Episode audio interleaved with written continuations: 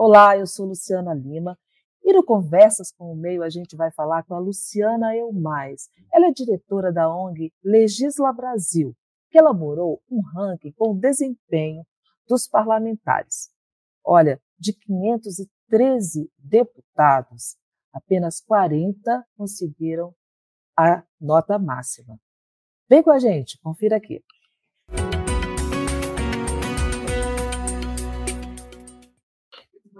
Olá, Luciana, tudo bem? Bem-vinda aqui ao nosso canal Meio. É um prazer estar te entrevistando.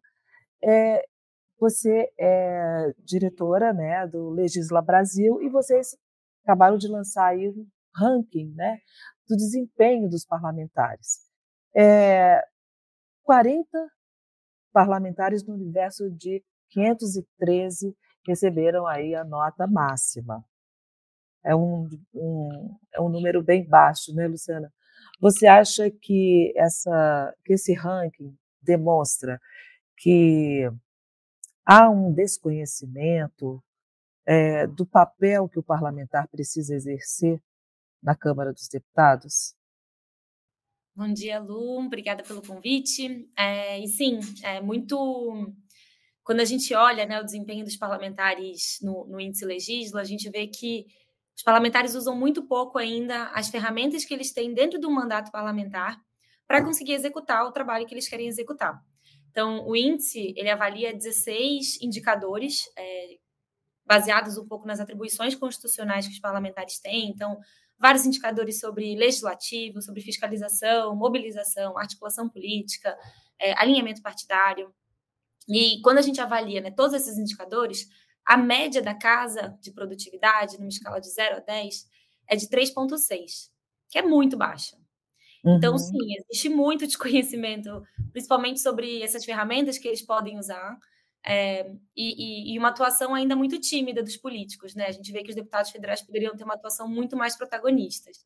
Quando a gente fala que 40, é, 40 parlamentares conseguiram né, atingir cinco estrelas, que é essa nota que a gente atribui para os mais atuantes, a gente fica super triste com esse dado, né? Não é um dado que deixa a gente animado, feliz. É, o certo seria que a gente tivesse aí a maioria dentro dessa, dessa categoria. E mais ainda, né? Quando a gente olha a média, a gente gostaria que a média fosse muito mais alta, porque 3,6 numa escala de 0 a 10, é, independente do setor que a gente está falando, não é uma nota alta, né? Não é uma nota boa. Então, sim, ainda são super, super tímidos na sua atuação. Agora, vocês analisam critérios que estão ali na Constituição. Ou seja, a gente está fazendo aí 35 anos da Constituição de 1988.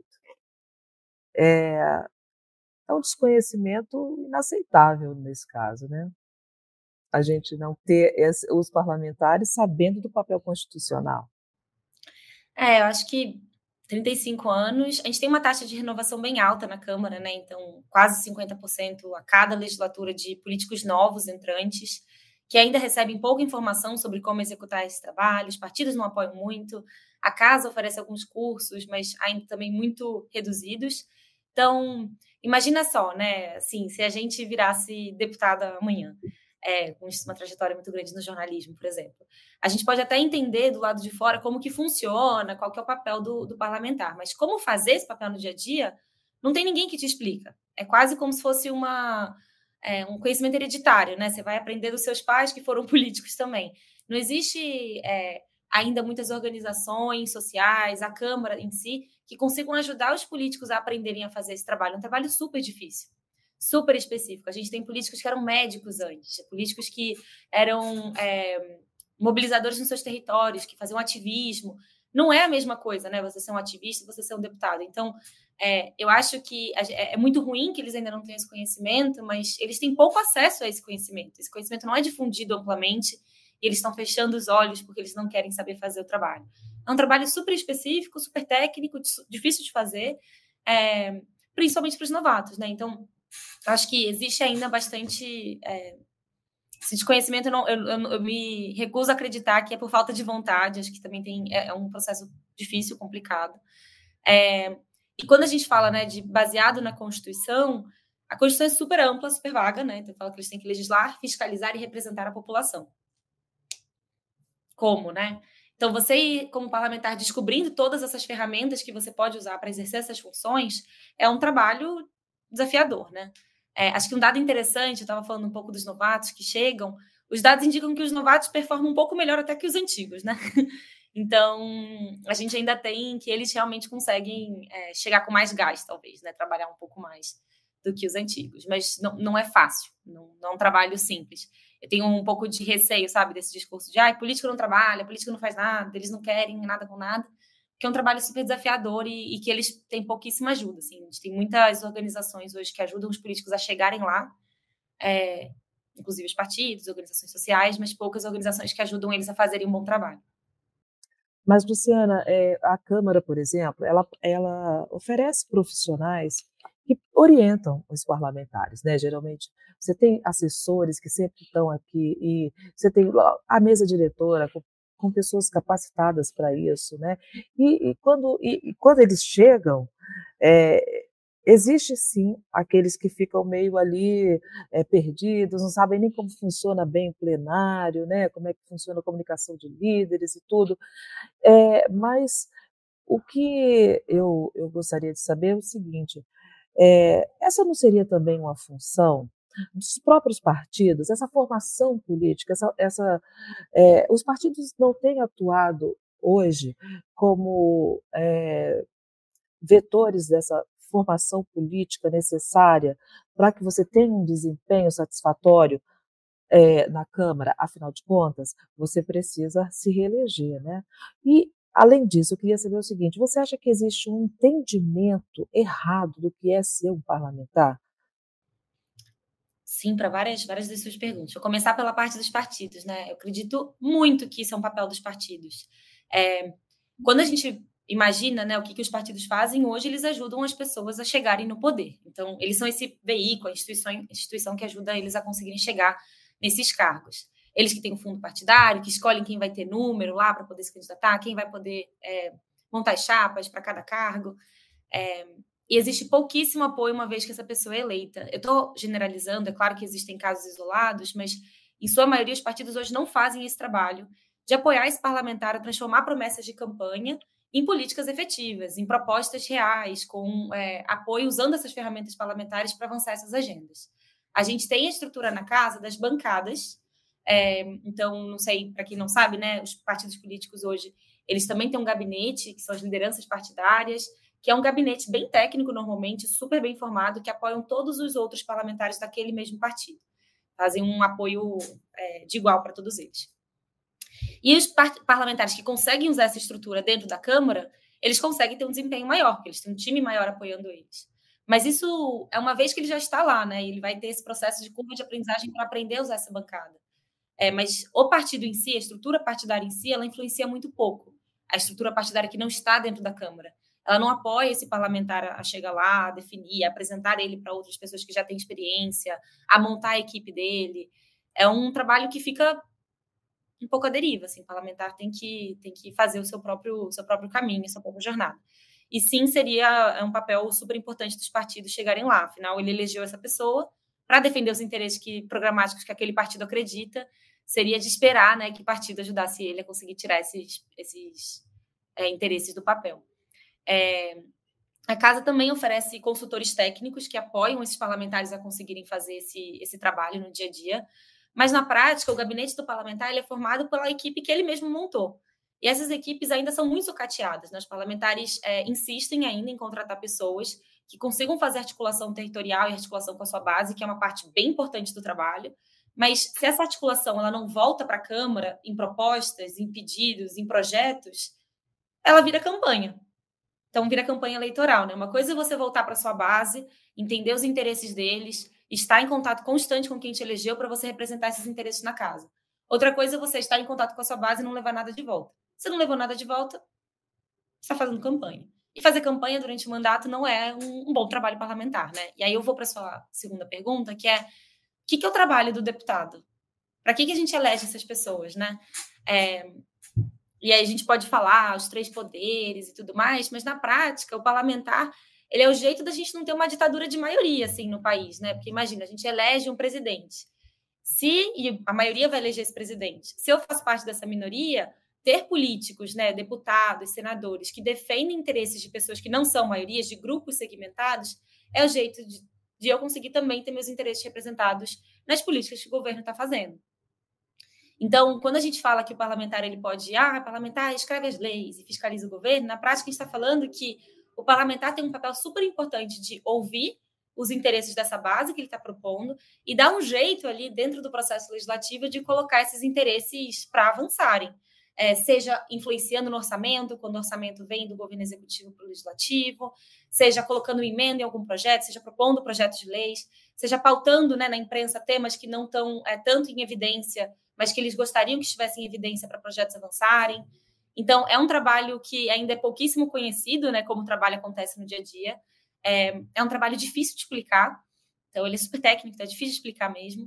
E a gente tem muito pouca educação política no Brasil com o cidadão geral. Então, o parlamentar fica normalmente simplificando tanto o trabalho nessa comunicação direta com é, o cidadão, com medo de ficar muito complexo, do cidadão não entender. E aí a gente reforça ainda mais, mais uma vez, essa simplificação extrema que vira campanha, que não vira realmente um processo de contato constante aí com a sua base. É, isso também poderia ser um trabalho dos partidos, né, de educar a população, papel do parlamentar. Porque se a gente, população, espera que os nossos políticos façam coisas que não são o trabalho deles, e a gente que coloca eles lá por meio do voto, está estimulando eles a fazerem outros trabalhos, né? Que não é o trabalho. Sim. Então, Luciana, esse seu esse ranking que o Legisla Brasil eh, divulgou, ele traz essa atuação bastante baixa, né, do, dos parlamentares e justamente em um ano é, que o legislativo experimenta um grande protagonismo em relação ao equilíbrio ali entre os três poderes, né? Então, diante disso, é, você não acha que esse ranking aparece de uma forma contraditória? Quer dizer, você esperava, a gente pode, a gente deveria esperar um, um parlamentares mais atuantes nessas áreas, ou as áreas estão, são, estão ali é, confundidas, estão é, um avançando na área do outro, poder, e sem, na verdade, é, cumprir o papel legislativo que se espera, o papel constitucional que se espera de um deputado. É, eu acho que tem duas partes aí, né? Uma parte que eu não, não sinto que é contraditório, eu acho que a barra é mesmo baixa. A gente vem falando mesmo desde 2019, no governo Bolsonaro, que a gente nunca antes tinha tido um Congresso tão atuante. É, e na legislatura passada, a produtividade global dos parlamentares ficou em 2,8 numa escala de 0 a 10, que é muito baixa. E a, e a, imprensa, as manchetes, a sensação percebida do trabalho era de muito trabalho, né? muito atuante. Sim. O que a gente vê aqui, é, o jeito que a gente vem calculando o que, que é bom e o que, que é ruim, não é uma determinação da legisla. É uma comparação entre os parlamentares. Então, o parlamentar que mais produz, ele ganha uma nota 10. O parlamentar que menos produz, ele ganha uma nota 0 e os restantes dos parlamentares são avaliados comparativamente a essas notas, da maior e da menor, tirando os outliers, ou seja, tirando aqueles parlamentares que distorcem muito, né, que fizeram muito em um único eixo, por exemplo. Então, o que a gente está falando é que parlamentares. É, a gente pode ter um grupo de parlamentares que conseguiram ter uma nota 10, 8, 7, 9. Então, existe esse grupo de parlamentares que está produzindo muito, que pode gerar essa sensação de, meu Deus, tem muito trabalho acontecendo. É, o Congresso nunca antes esteve tão atuante, mas a grande maioria dos parlamentares seguem tendo uma atuação muito baixa, muito medíocre, muito tímida, é, que ainda fica muito à deriva, não pautam nada, eles são muito pautados. É, então, ainda a gente aqui na Legisla faz um diagnóstico de que é, o parlamento ainda é muito pouco produtivo, trabalha menos do que eles poderiam trabalhar. E aí você falou um pouco sobre desvio de função, né? É, que existe muito desvio de função. E eu acho que existem dois tipos. Tem o desvio de função, que é quando a gente entra realmente na atribuição constitucional do, do outro poder. Então, o pior eixo que a gente teve aqui de avaliação da legisla foi o eixo de fiscalização, que é esse trabalho do parlamentar fiscalizar o poder executivo. É, e na prática, a gente sabe que existe bastante fiscalização, que formar coalizão tem sido desafiador para o governo, mas a gente vai vendo também que as ferramentas que os parlamentares têm usado, elas estão menos dentro da casa, que é o que a gente avalia, e eles têm recorrido a outros tipos de ferramenta. Acionar o Ministério Público, entrar com processo no STF, que gera cada vez mais esses desvios de função também dos outros poderes, né? Essa é uma atribuição do parlamentar é, de conseguir fiscalizar, abrir uma CPI, trabalhar dentro do, é, da própria Câmara, e eles acabam jogando para a justiça, principalmente quando eles se veem numa situação de risco de perder né, o processo de é, barrar algum projeto que eles são contra. É, isso acontece muito quando você também é parte da minoria da Câmara, né? Que é difícil você conseguir formar uma maioria para fazer essa, é, esse impedimento de um projeto que está avançando, então eles recorrem para a justiça. É, o que é uma ferramenta legítima, existe essa possibilidade, mas que, de novo, esvazia o próprio trabalho da Câmara. E aí depois existe essa reclamação, ah, o STF está achando que é eleito, que pode fazer isso, mas grande parte dos processos que são abertos no STF são por iniciativa dos próprios parlamentares que deveriam ter essa atribuição interna. Então existe esse desvio de função. Agora, é, esse ano foi um ano marcado pelas CPIs. Né? Você teve a CPMI, que, é, que, que mobilizou muito, e, a, e na Câmara, por exemplo, né, a CPMI, que, que tem deputados e senadores, né, que, é, do, do 8 de janeiro, e que cumpriu a função de analisar o que aconteceu no governo passado. Né? E você tem, mesmo assim, é a função de analisar, é, de fiscalização do executivo né, de Uma das atribuições, né? CPMI é. é. uma das ferramentas, né? Que foram que eles mais utilizaram agora.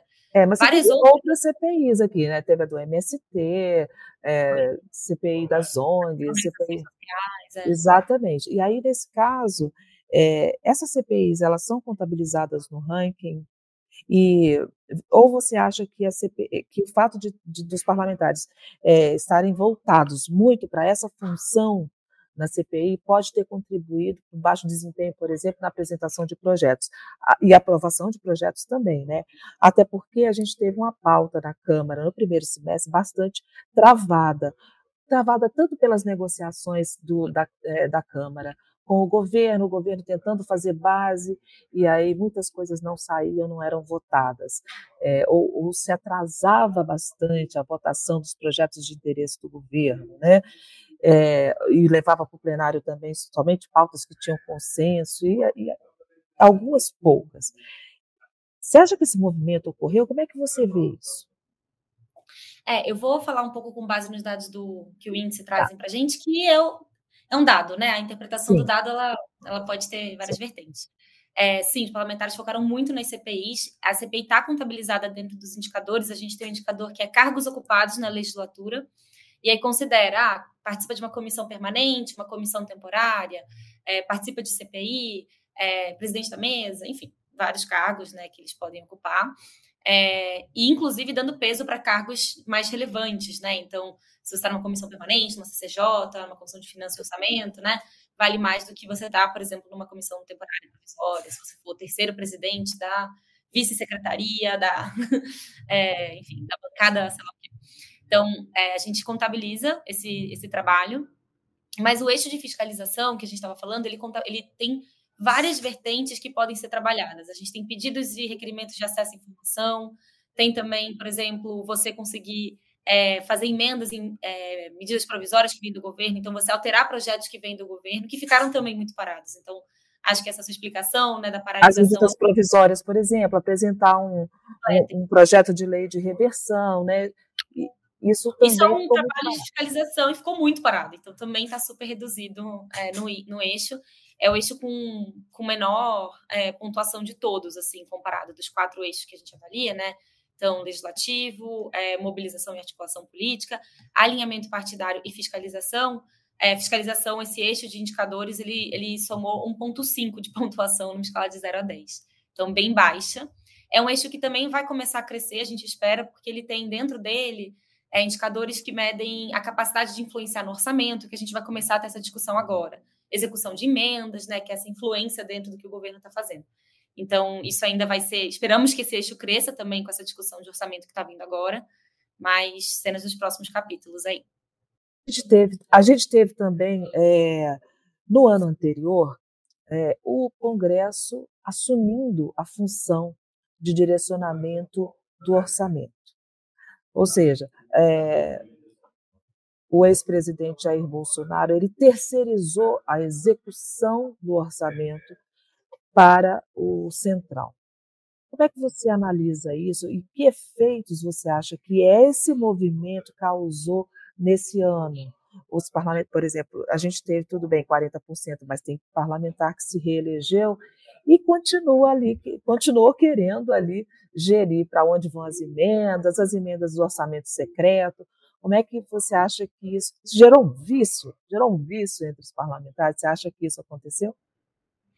Acho que é um, é um benefício para o parlamentar, está dando mais poder, mais controle, é, e com um tipo de ferramenta que ajuda muito a eleger, né? Muito. Porque para a população sentir o trabalho do parlamentar, que é um trabalho de influência, de mudança bem macro, quando a emenda ela permite você sentir o trabalho do parlamentar no micro, né? Nossa, tem uma praça nova, tem uma obra aqui na minha, na minha cidade. É, uau, ele que trouxe isso para cá. Então, para o parlamentar, isso é uma ferramenta poderosíssima de reeleição. Então, a gente vê realmente que existe essa movimentação de é, para o parlamentar querer sempre ter mais influência, mais poder, e isso apoia muito ele a se manter no poder por conta da reeleição. É, e a gente tem um indicador aqui que fala sobre as emendas executadas. Então, no ano passado, quando a gente avaliava a antiga legislatura, a gente avaliava as emendas empenhadas, né, que são essas emendas que o parlamentar pede para o governo é, executar. E esse ano a gente alterou o indicador para a gente medir a emenda executada. Então, a gente vai começar a ver esse fenômeno comparativo entre as duas legislaturas, que vai ser super interessante, dados aí para os próximos capítulos, porque as emendas executadas só foram né, dos parlamentares que já estavam em reeleição é, e conseguiram essa execução das emendas ainda numa troca de governo. É, mas a gente vai conseguir entender um pouquinho melhor esse movimento agora comparativo. É, mas com certeza isso gera uma sensação para parlamentares que trabalham muito em território, né, super poderosa, que eles querem, querem vão ter interesse em manter. Claro que não é regra para todos os parlamentares, é porque eles já têm as emendas que são impositivas, né, que já é muito dinheiro. Então, agora que eles tiveram acesso a muito mais, a um orçamento muito maior, é, a gente pode ver. Eu acho que a gente tem que entender muito esse movimento dos parlamentares inferindo no orçamento público, sem criminalizar esse movimento, porque uma coisa é você ter realmente é, falta de transparência na destinação, no pedido, tem várias problemáticas que aconteceram aí desse último movimento né, de, de distribuição de emendas, mas o parlamentar poder influenciar parte do orçamento público é bem legal também para a gente ter esses desejos segmentados da sociedade também representados. Isso é legítimo, isso está na lei, isso é um trabalho que os parlamentares vêm fazendo, tem várias formas inovadoras, inclusive, de destinação de emendas, que os parlamentares vêm querendo crescer em cima deles também. É, mas eu acho que o principal desafio para o parlamentar se desapegar um pouco dessa, desse papel de executor de orçamento é quando você olha o cara do lado, né, o deputado do lado, que também é da sua cidade, e ele está usando essa ferramenta. É muito difícil competir falando com uma foto gigantesca de um político, falando eu construí essa rodovia, essa estrada. É, e esse outro parlamentar falando, eu influenciei para que a LDO e o PPA estivessem olhando para esse. Aí fica muito difícil competir, né? Então, eu acho que isso também é um dos motivos pelo qual o índice foi feito do jeito que a gente fez. A gente queria muito dar luz para parlamentares que estão trabalhando, sendo produtivos dentro das atribuições que eles foram eleitos, é, para além da lacração da internet, para além do outdoor na rua, para ver quem está trabalhando em Brasília. É um trabalho invisível gigantesco. As equipes trabalham muito na Câmara, né? E a gente quer dar luz para quem está conseguindo fazer esse trabalho e mostrar que você ser produtivo, ter um bom mandato, ele também pode estar alinhado à, à reeleição, não só fazendo esse tipo de, de, movimentação de emendas. Então, a gente teve um dado super interessante no, do ano passado para esse, que é 82% dos parlamentares que foram bem avaliados no ano passado foram reeleitos. Então, a gente está falando que produtividade está sim alinhado a você conseguir ser reeleito, a ser reconhecido pelo seu trabalho. É, versus 57%, né? Quando a gente olha toda a Câmara, a taxa de reeleição foi 57%. Então, é, existe ser produtivo também traz voto, também traz reeleição, e a gente precisa começar a criar esses incentivos e estímulos para os parlamentares mudarem um pouco essa, essa percepção de que esse é o único jeito da gente mostrar trabalho, mostrar serviço para o cidadão. Porque hoje, se você fala, né, um parlamentar vai na rua e fala: ai, pessoal, eu estou influenciando as políticas, eu propus um projeto que está em tramitação, as pessoas não estão nem aí, né? Agora, a emenda não, a emenda a pessoa sente. É, e depois reclama que usaram emenda do orçamento secreto, enfim. Então, é um trabalho também de conscientização pública. Se a gente quer políticos trabalhando melhor e políticos sendo melhor, a gente precisa estimulá-los a fazer trabalho melhor também, né? É, e precisa, eu acho que, que, nesse caso o ranking ele poderia ter essa função de também esclarecer para a população é, qual é a, a, função do parlamentar, né? Acho que a, uhum. a, população ela precisa também saber o que esperar de quem ela votou, né? Saber se, esse, se, é, se aquela volta ali da representação que ela concede àquele parlamentar, se aquela prestação de conta está chegando. E em que medida você acha que esse ranking vai cumprir essa função? É, ele é o objetivo principal, né? O, índice tem dois, dois objetivos. O primeiro é guiar os parlamentares a entenderem como está a atuação deles, dar um feedback nessa atuação e mostrar que eles podem ser melhores, então incentivá-los a trabalhar mais. É, e o segundo lado, conscientizar a população. O índice ele mostra, né, tudo que a gente está avaliando. Eu acho que para as pessoas que estão tendo contato pela primeira vez com a ferramenta, ela é super lúdica, super fácil de mexer. Ela vai mostrando, ah, o político também faz isso, também faz isso. Os indicadores são explicativos. Ele é uma ferramenta educativa. É, a gente, na última, no, no, último lançamento do índice, a gente teve 150 mil acessos nos primeiros três meses de lançamento. Então, é, que era um período eleitoral. Então, a gente teve pessoas querendo se mobilizar para entender mais, para mestrar a ferramenta, para entender quais políticos estão trabalhando ou não trabalhando. E a gente espera que agora, lançando né, com a ferramenta ao longo dos quatro anos, a gente vai educando e trazendo mais é, conscientização para a população a partir da ferramenta e também ajudando a imprensa, é, influencers, pessoas que formam opinião pública a falarem melhor sobre os políticos, né, a terem mais insumos para trabalhar. A ferramenta ela é super customizável, então tem uma parte da ferramenta que você pode fazer o seu próprio índice. A gente fala, escolhe o que é importante para você, ah, eu quero um político que proponha muita lei. Eu quero um político que seja super alinhado com o partido. Eu quero um político que fiscalize muito o governo. Você escolhe o que é importante para você e ele vai de novo ranquear os parlamentares com base no que é importante para o cidadão ou para o usuário da ferramenta. Então, a ideia é ser bem em dados abertos, as pessoas podem usar, podem baixar as informações, usar como elas preferirem, para a gente ir mudando o debate público. A gente, é, na Constituição de 88, né, a gente tirou a educação cívica das escolas, muito com medo também né, de doutrinação, do que a gente vinha passando do, durante o período da ditadura. E a gente passou esse trabalho para os partidos políticos, para que a gente pudesse ter uma educação cívica com várias vertentes ideológicas diferentes sendo produzida é, em todo o país. E esse movimento das fundações partidárias fazerem esse processo de educação cívica, ele ainda não aconteceu de maneira massificada. A gente tem pouquíssimas oportunidades das pessoas aprenderem sobre política, discutirem sobre política, que não seja pelo WhatsApp de maneira polarizada. Então, a gente fica muito nesse discurso é, super polarizado, carente de informações de qualidade e com muita lacração na internet. Então, é, é muito triste, porque isso faz com que o eleitor cobre também esse parlamentar da pior maneira possível, entrando num ciclo vicioso assim de trabalho. Para inverter esse ciclo vicioso num ciclo virtuoso, em que a população está mais munida de informações, e aí existem parlamentares trabalhando melhor e trazendo as informações, os partidos participando desse processo, é, a gente criou o índice, né? A gente acha que a gente está munindo o parlamentar de formas como ele melhorar. No ano passado, a gente divulgou um guia é, de como melhorar a sua atuação baseado nos piores indicadores que a gente viu, nos indicadores com, com menos é, trabalho sendo conduzido. E, em paralelo, a gente está tentando conscientizar a população do. Você, em vez de terceirizar o trabalho para o político, né? Eu voto a cada quatro anos e espero que ele faça o trabalho que a gente botou ele lá para fazer, seja lá qual é esse trabalho. Vamos acompanhar esses parlamentares, vamos ter um pouco de. É, engajamento político, né? A democracia ela, é, ela é difícil porque ela dá trabalho e a gente está fingindo que ela não dá. Então, isso é super perigoso, inclusive, né? Então, trazer esse engajamento também. É, e a gente experimentou aí é, um período, né, em que a gente viu a democracia, a nossa democracia, é, a fragilidade dela, né, ela sendo colocada à prova e a gente teve essa e, e, e isso aconteceu também logo após um período de total marginalização da política, né? A gente tinha, a gente teve ali as operações, a gente teve os escândalos de corrupção. É, hoje você acha qual o papel que as escolas poderiam fazer nesse caso?